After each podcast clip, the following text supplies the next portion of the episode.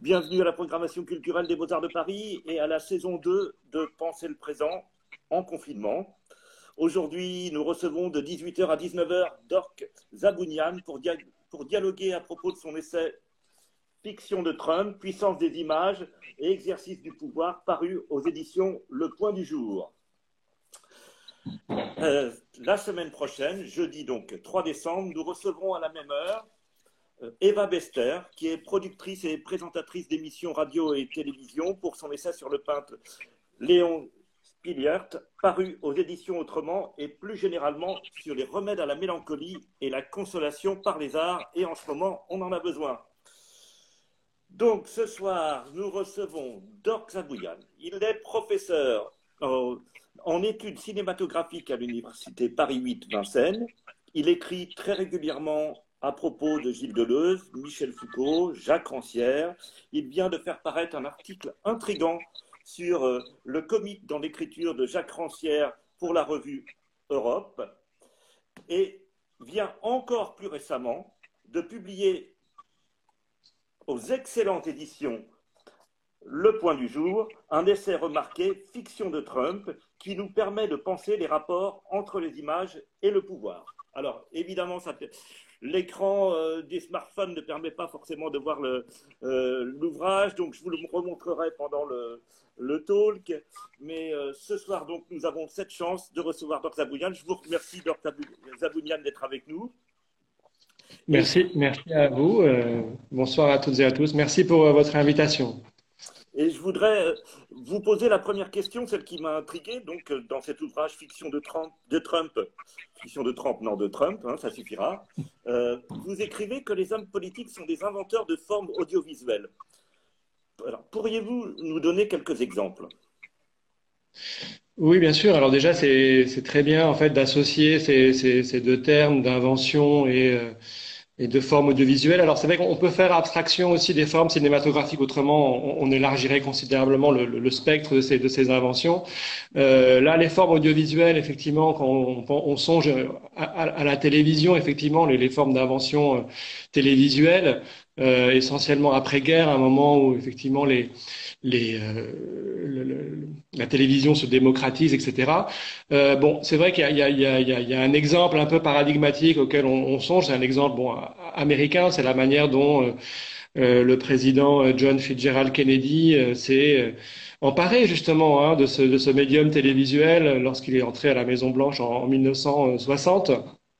Et voilà, il a, il a euh, sa prestance physique, euh, mais aussi son, son, son souci aussi, euh, c'est un aspect de cette invention de, de, de, rendre un peu poreuse, disons, la frontière entre le domaine privé, familial et justement le domaine public de son action comme, comme président.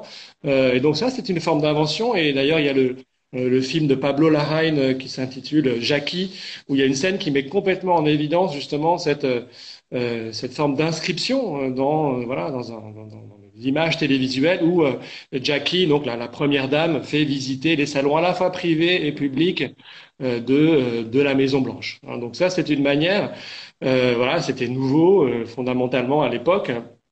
C'est un, c'est, un exemple qui inspirera, qui inspirera d'autres, d'autres, d'autres dirigeants. Voilà.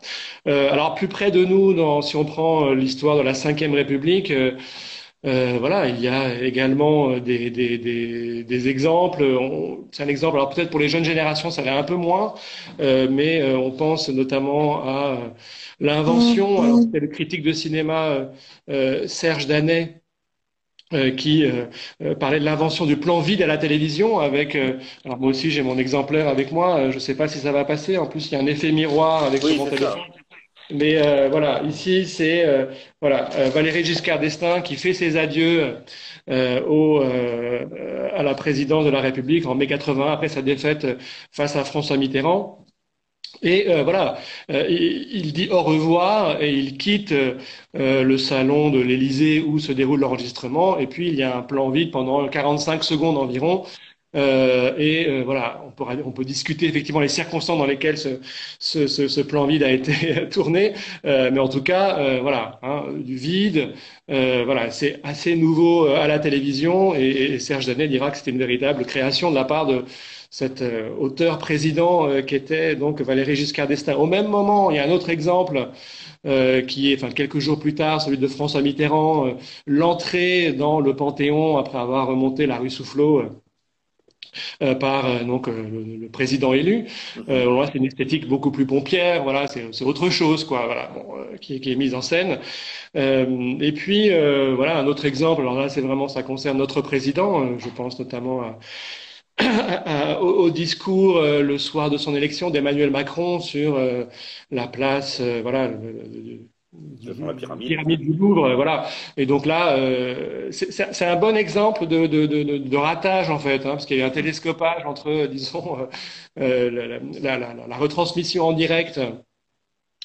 par les chaînes de télévision et l'équipe de campagne d'Emmanuel Macron qui était là en train d'essayer de filmer euh, l'homme providentiel en train de marcher seul en longeant la pyramide avant d'arriver à son estrade, etc. Donc euh, voilà, c'est un exemple, c'est une tentative d'invention de forme audiovisuelle, mais voilà, il y a plein de problèmes, je vais pas entrer dans les détails. Euh, et puis, bien sûr, bon, là, on, parle aussi de, Trump, mais pas que de Trump.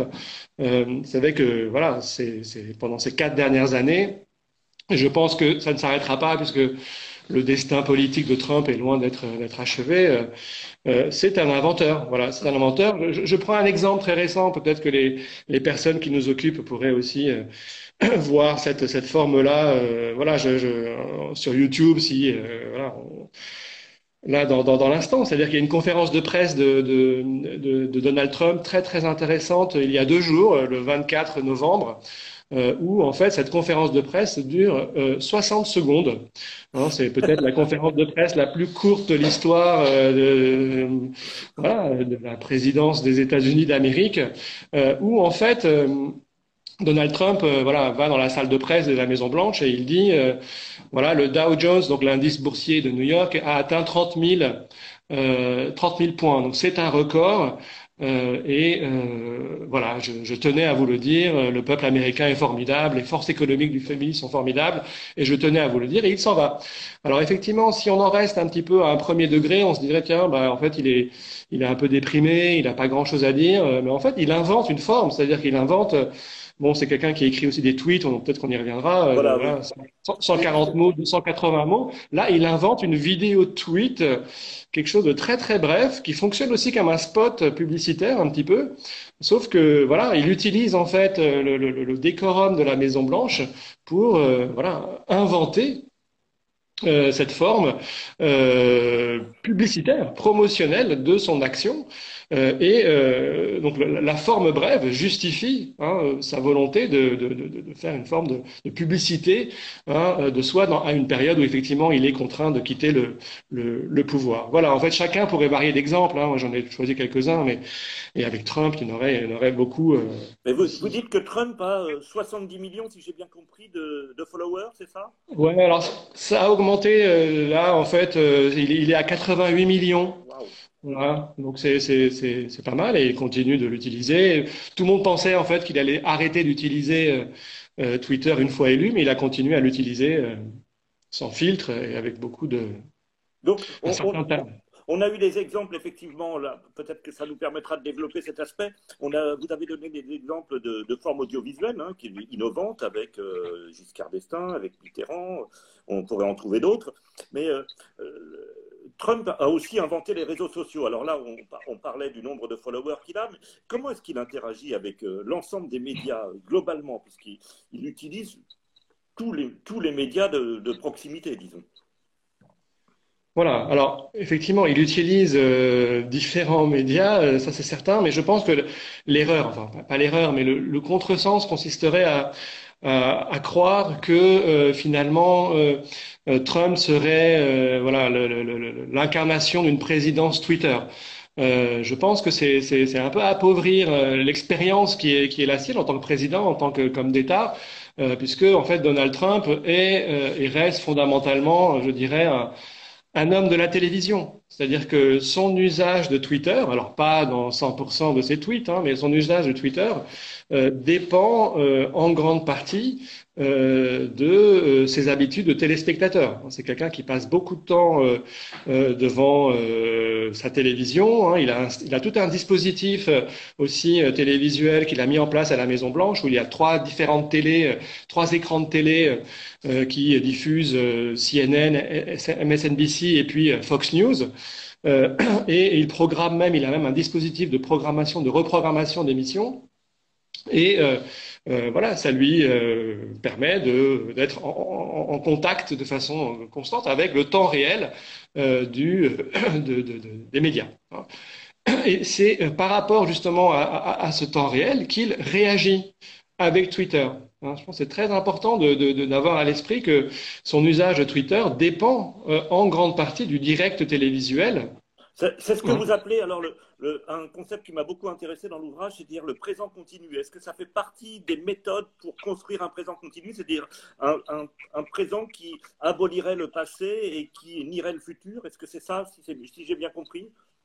Alors oui, le, effectivement, le, j'essaie dans le livre de développer ce point d'un présent continu, effectivement, qui serait celui de, de, Donald Trump.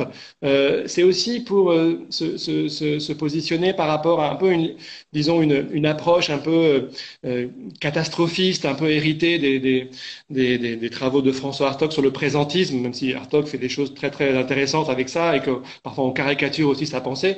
mais justement, très souvent, le présentisme est, est, est rabattu sur une expérience du, du, temps un petit peu appauvri.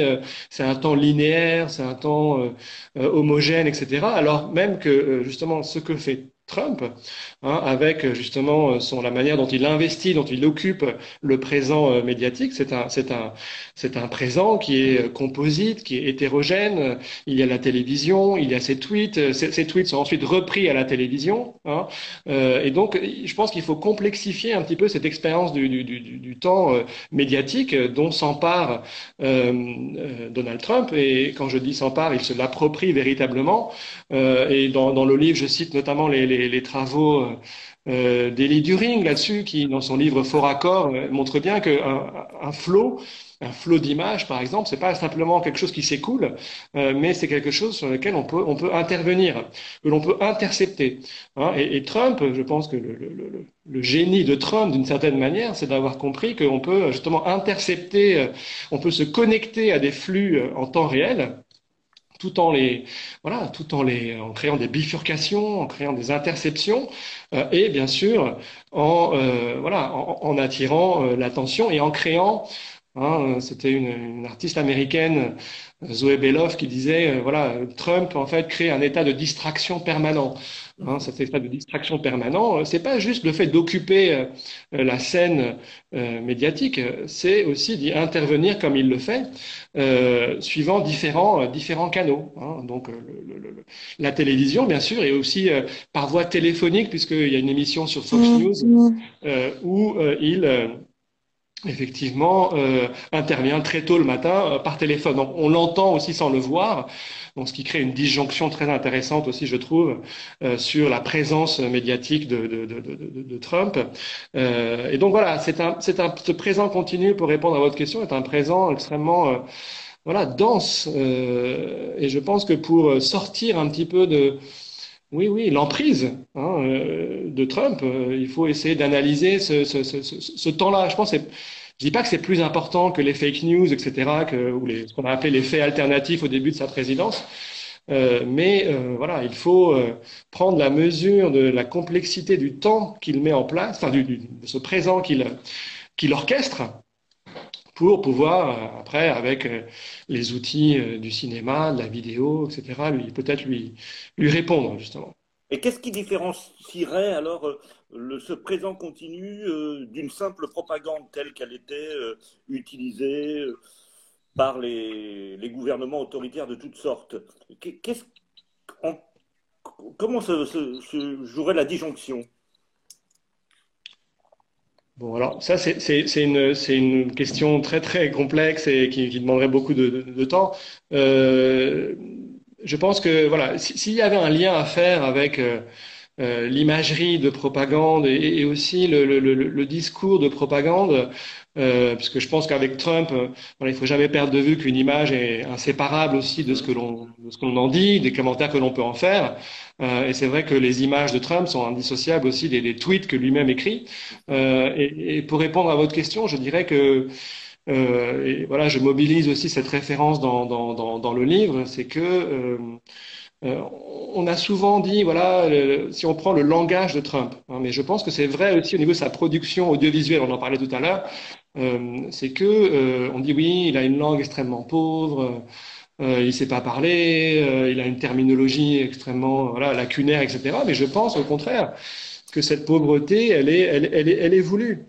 Elle est voulue, et c'est Victor Klemperer qui a écrit ce livre magistral qui s'appelle La langue du Troisième Reich, qui montre comment comment euh, la propagande nazie hein, euh, crée une espèce d'engourdissement des esprits suivant deux critères. Euh, le premier, c'est précisément la simplicité du discours, mmh. hein, une espèce de simplicité, voilà, qui est aussi celle de, de, de, de Trump, hein, qui utilise un peu les mêmes mots. Parfois, il, y a même un seul mot comme ça. Sur Bad, wrong, voilà, on trouve. Voilà. et puis le deuxième, le deuxième critère, c'est la, la, la répétition la répétition, qui, crée cette espèce d'engourdissement justement des esprits dont parle Klemperer, hein, et que Trump, dans un tout autre contexte évidemment historique, hein, il ne s'agit pas de faire des comparaisons sauvages, euh, eh bien, euh, Trump ne cesse pas de répéter hein, euh, les mêmes mots depuis quatre ans, euh, voilà, que, ce soit le terme de hoax en anglais qui veut dire complot, ou bien euh, quand on parlait de euh, de la procédure, voilà, de toutes les affaires avec la Russie. Il disait euh, Russie, Russie, Russie, comme ça on ne parle que de ça, etc. Donc la répétition est effective, hein, elle n'est pas simplement dans le temps, mais elle est presque dans la, sa prise de parole. Donc je pense que euh, il faut distinguer bien sûr communication politique et propagande, mais c'est vrai que dans le cas de Trump, il y a un certain nombre d'éléments qui le rattachent à effectivement des manières de parler et de manières aussi d'inventer certaines images voilà, qu'il faut mettre dans une perspective historique, ça c'est certain. Vous dites que Trump a réussi à transformer son nom en marque, mais, euh, mais est-ce que ce n'est pas le, lot de nombreux présidents? Là, là, on a pu voir que euh, l'ancien président, Obama, avait vendu 900 000 exemplaires de son dernier essai en un jour. Euh, quelles sont les particularités de Trump dans cette mise en place de son nom comme marque? Alors, euh, Trump, d'une certaine manière, c'était déjà une marque en fait avant d'être euh, euh, président. Hein. Ça, c'est très important. Dans l'esprit des Américains, euh, Trump, c'est vraiment euh, bon, c'est, il est à la tête d'un empire immobilier, mais c'est quelqu'un qui aussi voilà, euh, à des clubs de golf euh, Trump, il y a des steaks Trump, il y a des cravates Trump. Hein, vous en trouvez sur Amazon. Hein, vous allez taper euh, cravate Trump, vous avez euh, des cravates qu'il porte là actuellement d'ailleurs à 60 à 60 euros environ. il y a des vins blancs Trump. En fait, Trump c'est, c'est vraiment une marque plurielle si je puis dire. Ça, ça renvoie à énormément de, de, de choses. Euh, c'est un empire économique, c'est criblé de, de, dettes, et pas simplement un, empire euh, immobilier. Euh, donc c'est une marque, et d'ailleurs il a utilisé la campagne électorale de 2016 Hein, il était persuadé de perdre cette, élection, bon, il l'a gagnée, euh, mais euh, pour justement, euh, d'une certaine manière, faire une promotion tout au long de la campagne de, la marque, de la marque Trump. Donc c'est une promotion de soi constante. Hein, et d'ailleurs, à l'instant, je parlais de, Victor Klemperer. il y a un trait de langage chez Trump qui est très, très singulier, qui est le superlatif. Hein, il emploie toujours des superlatifs pour dire voilà c'est merveilleux, c'est fabuleux, le great et revient sans arrêt. Euh, et Victor Klemperer montre comment en fait l'usage du superlatif renvoie aussi à une forme de promotion de, de, de, de, sa, de, soi, hein, euh, euh, d'un point de vue ici économique. Hein, euh, bon, même si le contexte est différent, c'est intéressant de voir aussi ce, ce retour-là. et donc voilà, Trump était une marque avant son élection. Les, les autres présidents, comme le dit le critique de cinéma américain Jim Oberman, le sont devenus après coup.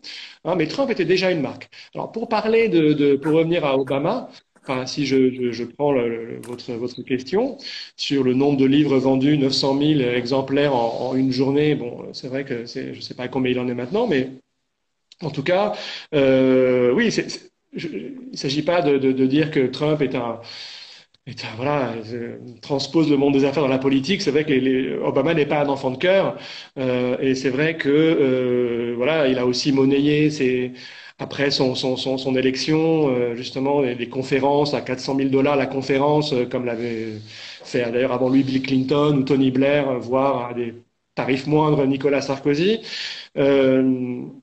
c'est quelqu'un aussi qui utilise, alors c'est plus le couple Obama euh, qui euh, aussi a, a, a monné d'une certaine manière leur expérience à la Maison Blanche en fondant une maison de production qui s'appelle High Ground Production, qui euh, a justement a des accords avec Netflix pour, euh, disons, inspirer les scénarios euh, des différentes séries télévisées de Netflix. Euh, donc ça, c'est une autre manière aussi de se considérer comme une marque. Hein. C'est le moment où justement la, la, fonction disparaît au profit, voilà, d'une forme de d'utilisation mercantile hein, de, de, du nom. et puis, il est, si, si on prend Promised Land, donc le livre de, de Barack Obama, il est évident que que, que, que euh, qu'il y a une stratégie commerciale derrière euh, à laquelle euh, voilà, Obama est très, est très sensible. Ça, c'est évident. Euh, il, y a, quelque chose qui m'a aussi très intrigué dans, le, Fiction de Trump. Donc, il y avait cette histoire de présent continu qu'on a déjà évoquée, mais avec le physique qui est celui de Trump, hein, et qui est loin de correspondre au, canon de la beauté actuelle, vous dites que le, corps de Donald Trump réussit à, érotiser le pouvoir. Qu'est-ce que ça signifie et, comment s'y prend euh, Trump pour créer euh, voilà, cette érotisation, cet agencement de désir hein, dans lequel il parvient à s'insérer? Oui, alors ça, alors cette expression hein, érotisation du pouvoir, j'essaie de la effectivement de la de la disons de la questionner dans, dans le livre. C'est une expression qui, que j'ai que j'ai lu une première fois chez, chez, Michel Foucault. En fait, c'est Michel Foucault qui l'a qui, qui l'utilise et je l'avais trouvé alors pas dans ses textes canoniques euh, ou plus, plus célèbres, mais euh, dans un entretien en fait des pour les cahiers du cinéma, hein, ça permet de, de relier aussi le, la, la, pensée de Foucault aux images, et puis comme on parle des images de Trump, ça tombe bien. Euh, c'est un entretien de 1974, euh, de l'été de 74, avec les cahiers du cinéma, qui s'appelle Anti-Rétro, mm-hmm. euh, où euh, justement, alors c'est les années 70 correspond au moment où euh, justement Michel Foucault réfléchit aussi à, à ce qu'il appelle euh, voilà cette, cette l'amour pour le pouvoir, hein, l'amour pour le pouvoir, non pas forcément pour conquérir ou, pré préserver le pouvoir, mais cet amour étrange qui nous lie à, euh, aux personnes qui accèdent au pouvoir euh, et qui euh, voilà exercent une forme d'attrait euh, pour leur fonction. Et, et, et, Foucault était très très intéressé par cet affect étrange qui consiste à voilà avoir une espèce d'attrait pour qu'il appelle lui érotisation du, du, du pouvoir. Et euh, dans cette euh, réflexion sur euh, autour de l'amour pour le pouvoir, il distingue en fait trois, disons trois, trois, présente une typologie assez assez rapide en fait dans dans cet entretien. le premier point, il dit voilà, si on prend la monarchie par exemple, et je vais en venir à Trump, hein, je fais ces détours pour arriver à Trump. Si on prend le cas de la, la monarchie, voilà.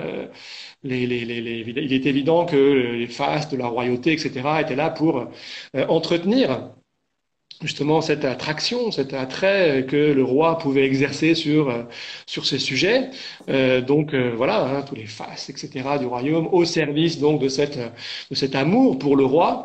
Ensuite, Foucault fait une espèce de saut dans le temps et il en arrive à, à l'après-guerre où il dit tiens c'est étrange parce que c'est comme si cette, cet amour pour le pouvoir était un petit peu en retrait puisqu'on a des, des hommes politiques, essentiellement des hommes moins que des femmes, mais des hommes politiques qui sont un peu en retrait, qui sont un peu invisibles. Il parle de Brejnev, il parle de Nixon, euh, et il dit, euh, voilà, euh, ces êtres-là sont invisibles, mais cette invisibilité peut entretenir aussi une forme d'attrait hein, pour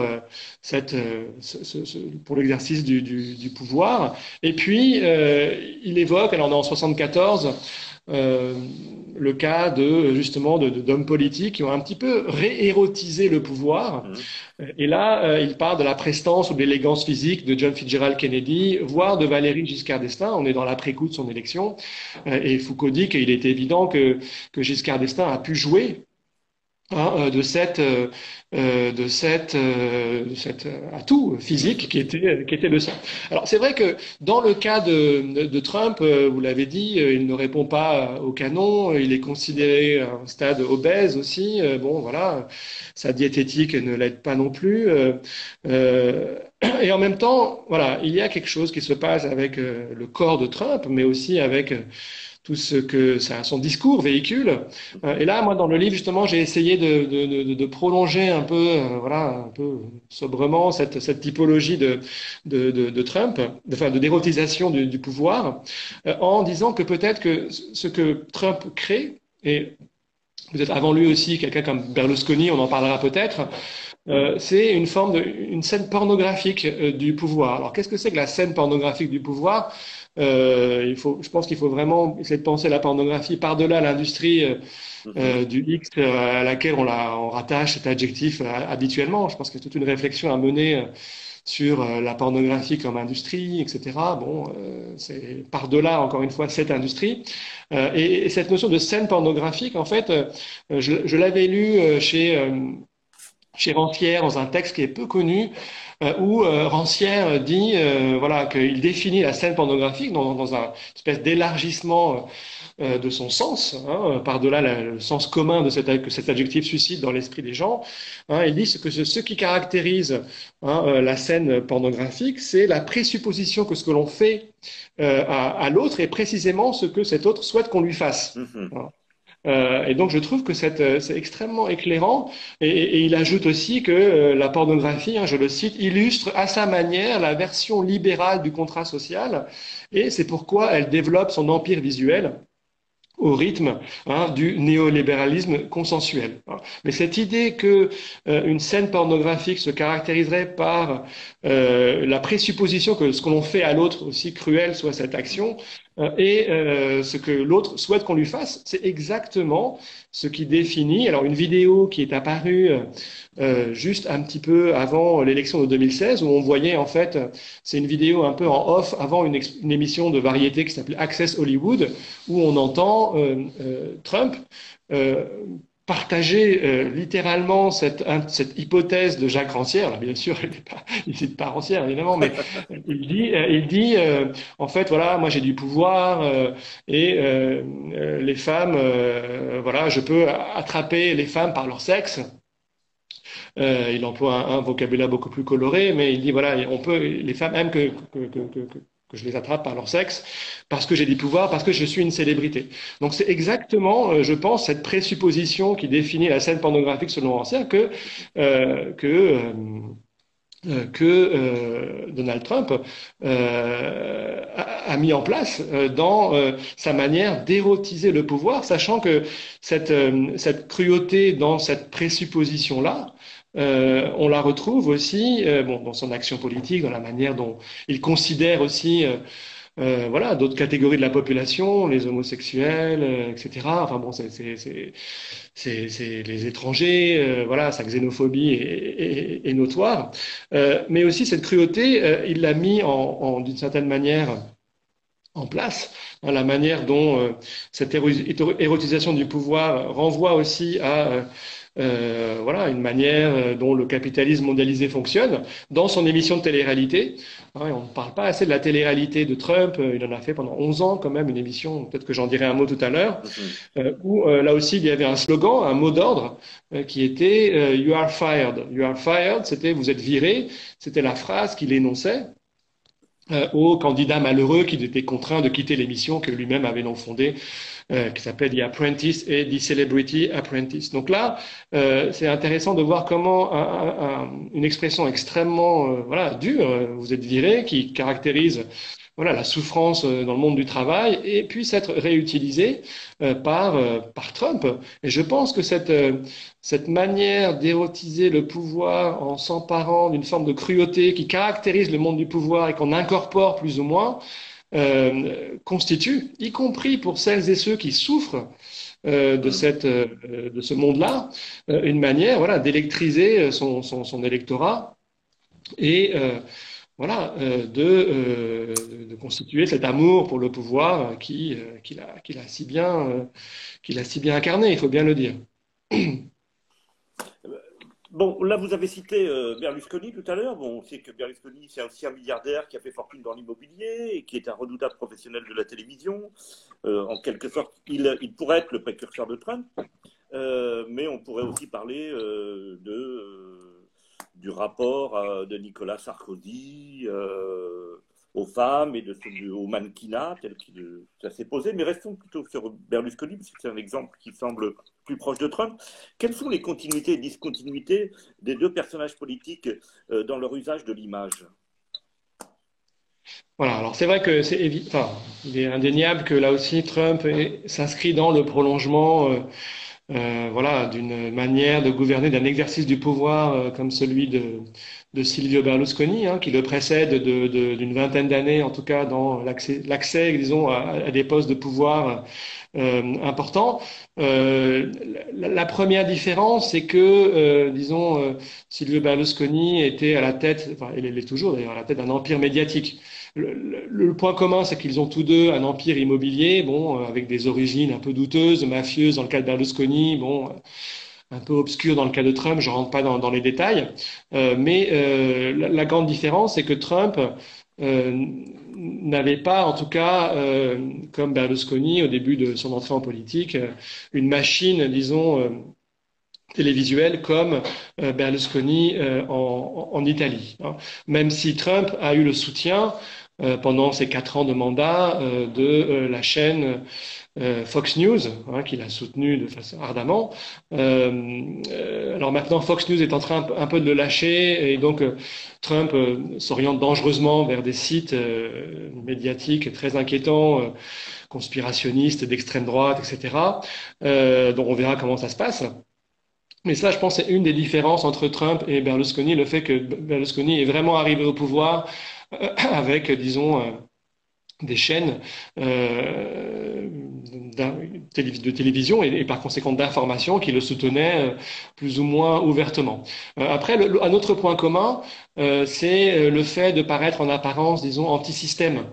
Hein, euh, et, comment paraître anti-système, euh, c'est euh, bah, d'être, de donner l'impression d'être en, en, roue, libre, hein, de faire des blagues, d'improviser, de donner l'impression qu'on improvise ses discours, en insultant ses, adversaires politiques, etc. Donc là, il y a une dégradation effectivement du vocabulaire politique qui est qui délibérée hein, et qui, est une manière, selon eux, de de se raccorder avec un électorat euh, dont on prétend euh, qu'il parlerait de la même manière ou qui en a marre de la langue de bois politique. Donc c'est vraiment pour moi cette euh, forme de vulgarité aussi de Trump, hein, son langage assez coloré est une, stratégie délibérée hein, aussi de, sa part euh, de créer un écart par rapport à des manières de faire et de parler qui sont dominantes, euh, disons, dans le monde politique, en particulier à, Washington. Euh, un autre point commun, euh, je dirais, euh, c'est la manière dont, effectivement, ces deux personnes ont eu des relations extra-conjugales et que ces relations extra-conjugales ne les pas empêché finalement d'accéder ou même d'être de quitter le pouvoir. Hein, euh, c'est vrai que tout à l'heure, on parlait de, de, du pouvoir et de la scène pornographique de, Donald Trump. Bon, Donald Trump a eu aussi des, relations extra-conjugales avec des, stars du X, hein, comme Stormy Daniels et Jessica Drake. Euh, ce n'était pas le cas, en tout cas, euh, à ma connaissance, de Silvio Berlusconi mais ces phrases qui étaient connues, voilà. Et après, après 2008, euh, entre 2008 et 2011, au moment où il a dû quitter le pouvoir, justement, avec toutes ces affaires de bunga bunga, de, proxénétisme aussi euh, avancé euh, dans le cercle du pouvoir autour de Berlusconi. Voilà, c'est ce qui, c'est ce qui, c'est ce qui là aussi, disons. Fait se rejoindre ces deux, ces deux hommes politiques. La différence, c'est que aussi au niveau de leur divorce, euh, ce sera intéressant de, de, de, de, réfléchir à la manière dont euh, Trump aussi a mis en scène hein, ces divorces en, utilisant aussi les tabloïds new-yorkais, etc., pour toujours dans l'optique d'être dans une forme de promotion de, soi et de sa marque aussi, euh, de la marque Trump. Ce qui n'est pas le cas de Berlusconi, qui est resté relativement discret de, du, divorce avec Véronica, sa, femme avec qui il a ses, ses, ses enfants, ses trois enfants. Et, et voilà. En tout cas, euh, Berlusconi est plus discret dans la mesure où euh, voilà, il est en, Italie et que l'Italie est un pays catholique où le mariage est, voilà, est très important. Enfin, en tout cas, c'est un point commun, c'est-à-dire que euh, que ce soit euh, le caractère bigot ou bien puritain de la société italienne ou américaine, ça ne les a pas empêchés. Euh, voilà, je ne sais pas qui aurait pu résister euh, à euh, ces situations-là. Voilà. Et euh, un autre point commun, bon ça, on, je l'ai dit aussi tout à l'heure, hein, c'est la façon dont la scène télévisuelle hein, a, a, permis à l'un et à l'autre finalement d'adopter, et, ce qui, et je pense, c'est ce qui euh, saisit autant les critiques de Trump euh, de Berlusconi. Il y a un côté fuyant chez ces personnages, même s'ils sont assez monotones mhm. finalement dans leur, mono, dans leur répétition, des blagues, euh, un vocabulaire extrêmement, extrêmement pauvre. Hein. C'est la manière dont ils ont, disons, occupé plusieurs, plusieurs personnages finalement. Hein. Si on prend Silvio Berlusconi, c'était sa force de paraître à la fois comme un président du conseil, comme euh, un chanteur dans une émission de variété, ou bien comme un, comme un supporter de foot. Hein. Berlusconi connaît très très bien le football, c'est un propriétaire, il était propriétaire du Milan AC, un grand club. Euh, donc il, occupait comme ça plusieurs, plusieurs figures, quitte à, à engendrer aussi ce qu'on a appelé des conflits d'intérêts. Mm-hmm. Mais je pense que euh, euh c'est euh, ce, ce, ce, caractère euh, extrêmement disséminé de cette personne les, les, les, enfin, la rend extrêmement difficile à, à cerner. Et Trump, c'est la même chose. Je pense que Trump, ça en France, on a un peu de mal à peut-être à, à l'imaginer, hein, mais c'est quelqu'un qui euh, voilà, bon, donner des entretiens à la télévision, dans les talk shows américains. Euh, mais c'est quelqu'un qui a fondé aussi le, concours de Miss Univers et il avait son émission de télé-réalité. On le retrouvait sur des rings de catch, euh, etc. Donc c'est vraiment fascinant la, la, variété Hein, des figures euh, de, Donald Trump hein, et bien sûr président des États-Unis d'Amérique. Euh, et donc euh, voilà, je pense que une espèce de réaction ou de, ou de déni par rapport à, à, la manière dont ces personnes exercent le pouvoir provient aussi de notre difficulté à euh, les saisir et comme si on était dans le déni de, cette complexité finalement euh, qu'ils qu'ils incarnent et au quotidien. Et vous pensez que vous disiez tout à l'heure, Valéry Giscard d'Estaing avait été déjà très conscient de cela quand, par exemple, il se mettait en scène comme joueur de foot ou comme joueur d'accordéon. Est-ce que ça faisait partie aussi du même processus ou, c'est euh, quelque chose qu'il faut dissocier? Oui, peut-être. Alors, il faudrait faire une comparaison entre justement aussi avec la, France. Peut-être Giscard d'Estaing, il voulait tout simplement euh, voilà, euh, créer là aussi un écart par rapport à ses prédécesseurs, par rapport à, à Pompidou, et que peut-être qu'avec son âge, son jeune âge, je crois qu'il a été élu à 47 ans ou 48 ans, euh, il voulait incarner une forme de, de modernité, voilà aussi, euh, dont la France avait selon lui euh, besoin. Mais effectivement, mais, mais je pense qu'il était beaucoup moins puissant que, que, que Berlusconi ou, et moins inventif que Berlusconi. Les médias ne jouaient pas le même rôle à l'époque. On avait voilà, de chaîne, etc. Donc, pour, en revenir à Trump, euh, comment la machine hollywoodienne euh, a-t-elle réagi à ces excès euh, télévisuels? Parce qu'il y a, y a un mode de récit qui est celui d'Hollywood, et puis il y a le mode de récit qui est celui de Trump, qui passe par des tweets, qui passe par son usage des, des, réseaux sociaux, et peut-être qu'on pourrait discuter d'ailleurs de est-ce que le tweet est une image Voilà, enfin, toujours est-il que comment réagit la machine hollywoodienne? Je dirais qu'elle réagit mal. Elle réagit mal, elle est très embarrassée euh, par euh, justement cette figure euh, insaisissable, je l'ai dit, mais elle réagit mal parce qu'en fait, finalement, la manière dont Trump a exercé le, pouvoir a, touché quelque chose de, sacré pour l'industrie hollywoodienne, qui est la figure du président, hein, l'office du président, c'est-à-dire le représentant donc, comme on dit un peu pompeusement, du, du, du, leader du monde libre, quoi. Comme on disait après la Seconde Guerre mondiale, que, représente justement le, président américain et euh, dont l'hégémonie culturelle de Hollywood a ensuite propagé euh, sur la, la, la, la, planète entière, au niveau planétaire. Voilà. Donc, euh, effectivement, dès lors que Donald Trump a touché à cette dimension sacrée, hein, et, et l'adjectif sacré est utilisé par certains créateurs de séries télé, je pense notamment à ceux de House of Cards qui, qui, qui emploient ce terme-là, eh bien, voilà, c'est très compliqué de d'envisager de, de, comment Hollywood va pouvoir restaurer euh, la figure du président. Je pense qu'il traverse une crise. Et c'est vrai aussi des réactions que l'on peut avoir. Il y a certains scénaristes, notamment je pense à, Aaron Sorkin, qui est le scénariste euh, du Social Network, qui est aussi le créateur de la série euh, à la Maison Blanche, West Wing, euh, qui lui dit autre chose. Il dit finalement, en fait, le personnage de Trump, il n'est pas, intéressant. Il n'est pas intéressant parce qu'il est extrêmement monotone. Il, il, il a pas tort. Hein. Il dit voilà, il est ce qu'il est il est ce qu'il est et par conséquent c'est un personnage sans épaisseur et je ne sais pas quoi en faire. Je ne sais pas quoi en faire, moi scénariste. Mais je pense qu'il a tort parce que justement je pense que ça peut être un défi extrêmement intéressant de, de, de, de, de se confronter à un personnage que... Euh, euh, voilà, qui est si, euh, si, si, monotone en apparence, malgré la diversité des visages dont j'ai parlé tout à l'heure. Mais il est certain que, contrairement à, justement à, quelqu'un comme Bill Clinton qui invitait très souvent euh, voilà les, les, les, Steven Spielberg ou Barbara Streisand à la Maison Blanche. Euh, c'est vrai que les stars de Hollywood n'étaient pas souvent euh, présents à la, à, la, à, la, à Maison Blanche, ça c'est sûr. Euh, on verra comment Hollywood va, va pouvoir rebondir. C'est vrai que c'est une des forces du cinéma américain de pouvoir dans l'après-coup, dans un après-coup immédiat, disons, de, de, de proposer euh, une réponse euh, cinématographique. Hein.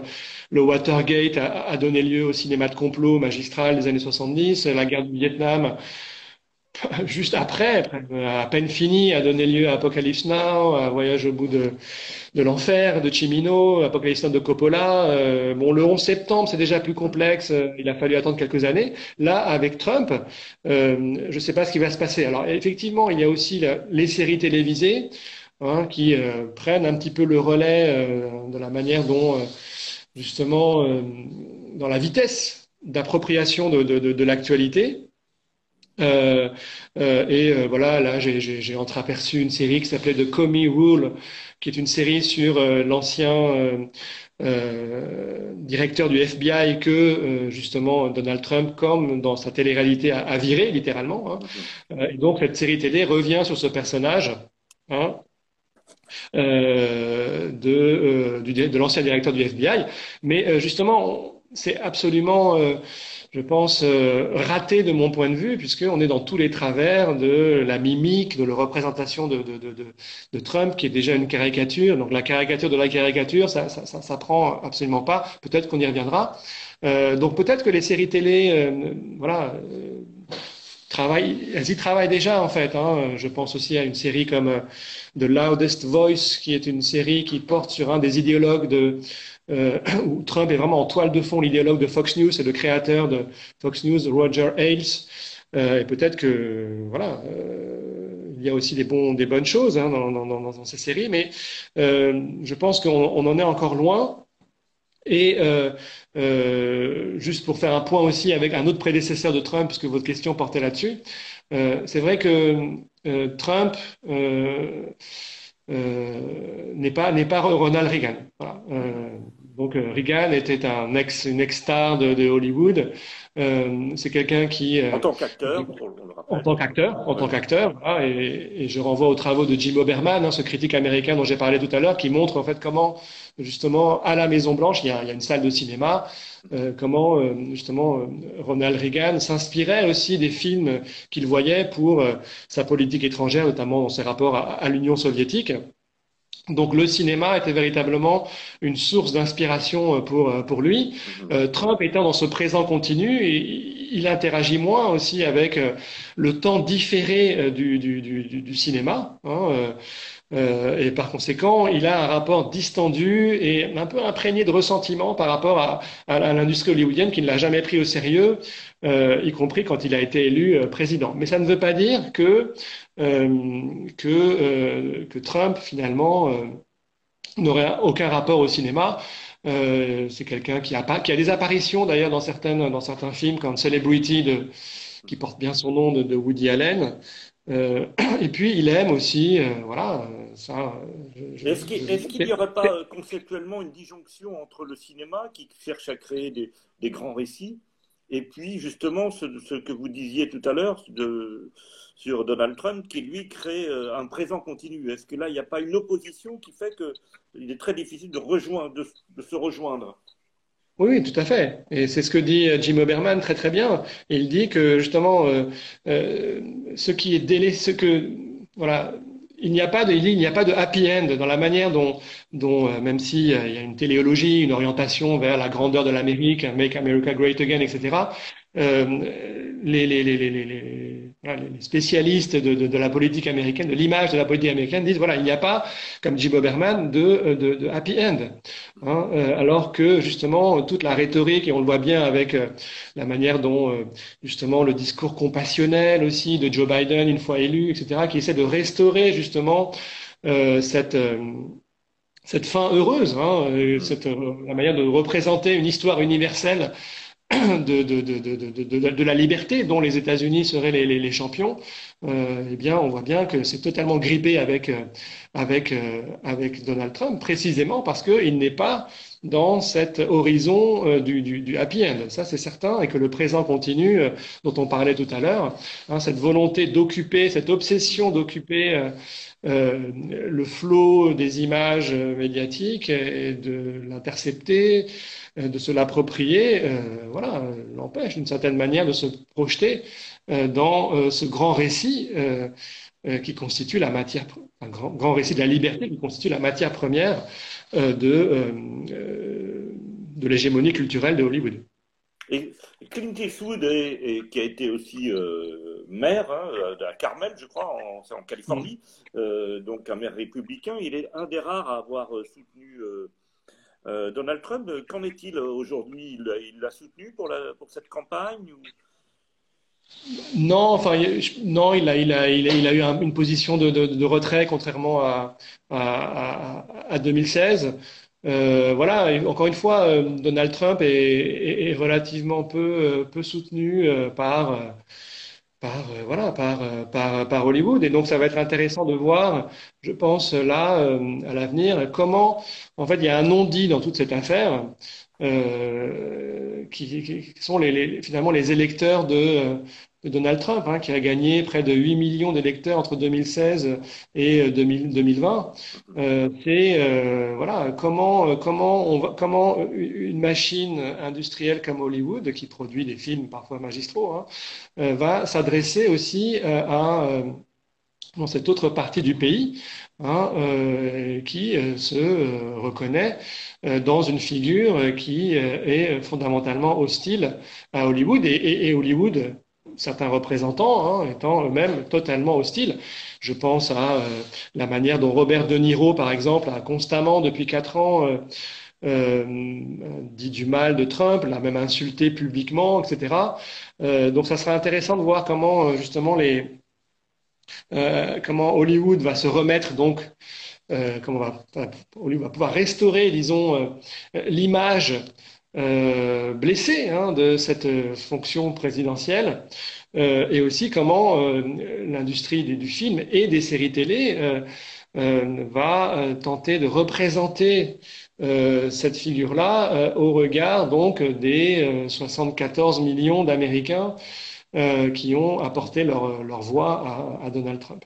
Oui, c'est ce que vous appelez des contrefeux filmiques. Voilà, c'est ce que vous, c'est ce aussi que votre ouvrage, que je montre, mm. mais euh, c'est toujours frustrant parce que c'est à l'envers. Il, y a un, il y a un effet miroir euh, dans, avec Instagram. Donc, euh, je sais bien que les éditeurs me disent Mais pourquoi vous montrez les, les, livres à l'envers Mais j'ai pas le choix, j'ai pas d'autre solution. je peux le mettre dans tous les sens, ça, ça ne fonctionne pas. Donc, oui, oui, oui, oui, oui, ah, les contrefeux, oui, alors les contrefeux filmiques. Alors, c'est vrai que ça, c'est c'est vraiment important de d'avoir en tête. Moi, je, enfin, moi, mon sentiment, c'est que, en fait, ouais, il y a une partie dans le livre qui s'appelle voilà les, les, tourments du cinéma et, et, les contrefeux filmiques.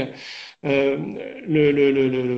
je pense qu'on oublie trop souvent, enfin quand on parle d'une figure comme ça ultra contemporaine comme Trump, déjà on rabat, on dit c'est la présidence Twitter, etc. Donc on oublie une histoire, disons récente euh, celle de, la télévision qui existe toujours, mais aussi euh, une histoire du cinéma. Donc moi, l'idée, c'est d'élargir un petit peu le spectre euh, de ces images en, incluant le, ben, cinéma. Hein. alors, pas forcément en, se focalisant sur des, films qui ont anticipé l'élection d'un personnage comme comme, euh, comme Trump. Hein. Il y a euh, L'homme de la rue de Frank Capra, il y a un film d'Elia Kazan euh, aussi, Face in, Place in a, Face in the Crowd de 1956.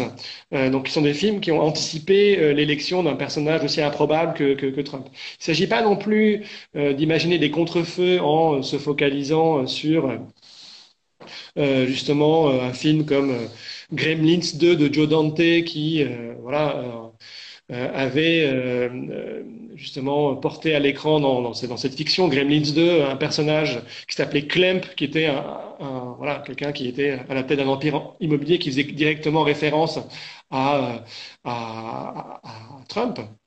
Mm-hmm. Je pense qu'il faut là aussi élargir cette, cette, histoire-là et piocher dans une histoire du cinéma qui offre des outils, voire des armes critiques tout à fait voilà, euh, fondamental, euh, je trouve, pour euh, voilà, œuvrer à trouver des contrefeux. Alors, je peux donner quelques exemples. Je parlais de, Berlusconi tout à l'heure.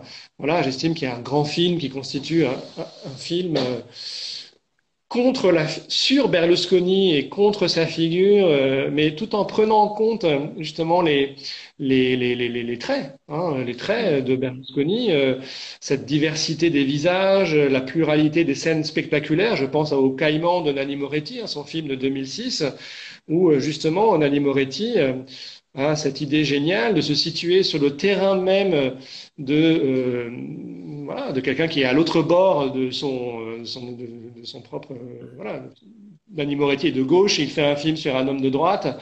Euh, et euh, le risque, c'est de justement de faire un film extrêmement manichéen. Et Nanni Moretti, je pense, évite ce, ce travers justement en euh, se situant sur le terrain même de Berlusconi, c'est-à-dire que dans euh, le casting même de son film, en fait, le rôle de Berlusconi est interprété par au moins trois personnes différentes, dont Moretti lui-même d'ailleurs, mm-hmm. en plus de l'original que l'on voit dans des, dans des, dans des, dans des images d'archives.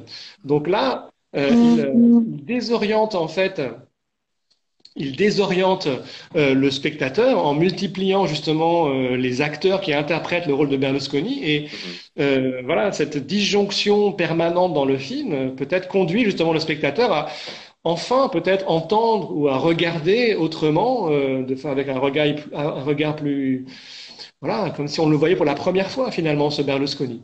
il y a aussi un autre un, un, autre contrefeu que j'évoque un petit peu dans le dans le dans le dans dans le livre. C'est un, documentaire, un documentaire d'archives d'un cinéaste roumain qui s'appelle André Ujica, qui s'appelle l'autobiographie de, de Nicolae Ceausescu, où en fait euh, Ujica monte des images. Alors là aussi, peut-être que euh, des images qui avaient été voulues par euh, privées, hein, du, du, des situations privées euh, de, de. On le voit en train de jouer au volleyball, en train d'être en vacances, de se baigner, de manger avec sa femme mélangé avec des images de la télévision d'État. Et l'autobiographie de Noël Ceausescu, c'est vraiment de nous plonger dans euh, justement dans la tête de Ceausescu et de prendre conscience dans les trois heures du film euh, justement de cette folie dictatoriale euh, qui était celle de Ceausescu pendant 25 ans et voilà de, de, de, remarquer comment le peuple finalement n'est que est réduit à un rôle de, de figuration finalement dans l'histoire dans l'histoire roumaine.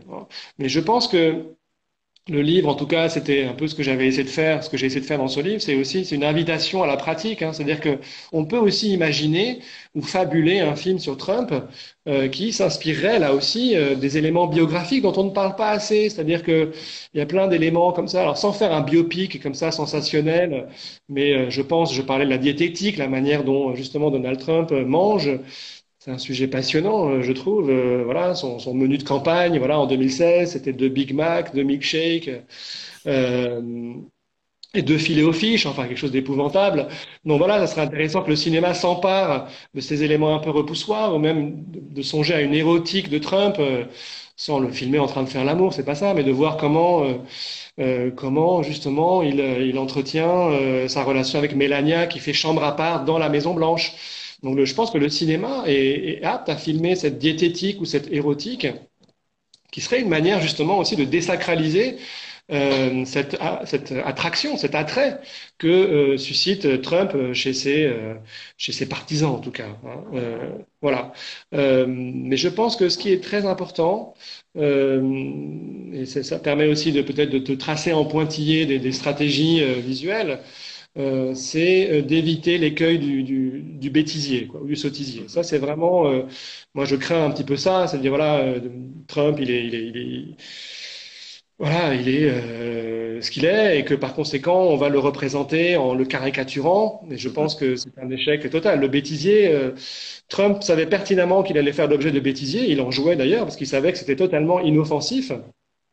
Hein, ou le fait de dire aussi que c'est un que c'est un bouffon ou que c'est un personnage grotesque, euh, ça m'a toujours étonné quand, quand j'entends ça parce que c'est comme si on parlait de quelqu'un qu'on vient de rencontrer un dîner, on dit tiens, en fait, il, est stupide, cette personne, elle est stupide, je l'ai rencontré. là, on parle quand même de la personne la plus puissante sur la Terre, euh, et on se permet de dire que c'est un bouffon, qu'il est grotesque, sans voir les effets de son pouvoir, qui sont tous sauf grotesques ou, qui relèvent de la bouffonnerie.